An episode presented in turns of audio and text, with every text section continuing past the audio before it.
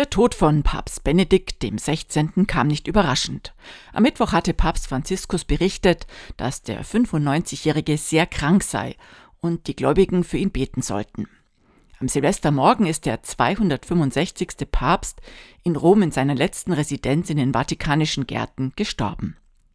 Der Würzburger Generalvikar Dr. Jürgen Vorndran informierte noch am gleichen Tag, welche Vorbereitungen schon getroffen wurden. Der Bischof hat kurz vor zwölf einen Brief an alle Gemeinden verschickt, in dem er darum bittet, heute noch auszuläuten vor Ort zu einem vor Ort ausgewählten Zeitpunkt. Heute am Neujahrstag wird der Würzburger Bischof Franz Jung mit dem Domkapitel eine Totenmesse feiern. Um 18.30 Uhr am Neujahrstag ein Requiem für Papst Benedikt im Kiliansdom zusammen mit dem Domkapitel und er lädt auch ein, in den Gemeinden womöglich am Neujahrstag abends sich zur Feier der Eucharistie und zum Gedenken an Benedikt XVI. zu versammeln. Wie üblich bei wichtigen Persönlichkeiten ist es möglich, sich in ein Kondolenzbuch einzutragen, gleich an drei Orten des Bistums.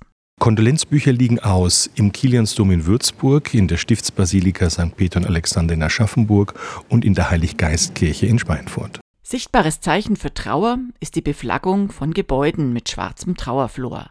Auch da wurde in Würzburg schnell gehandelt. Im Kiliansdom ist bereits Trauerbeflaggung äh, aufgezogen worden und darum bitten wir auch in den Gemeinden.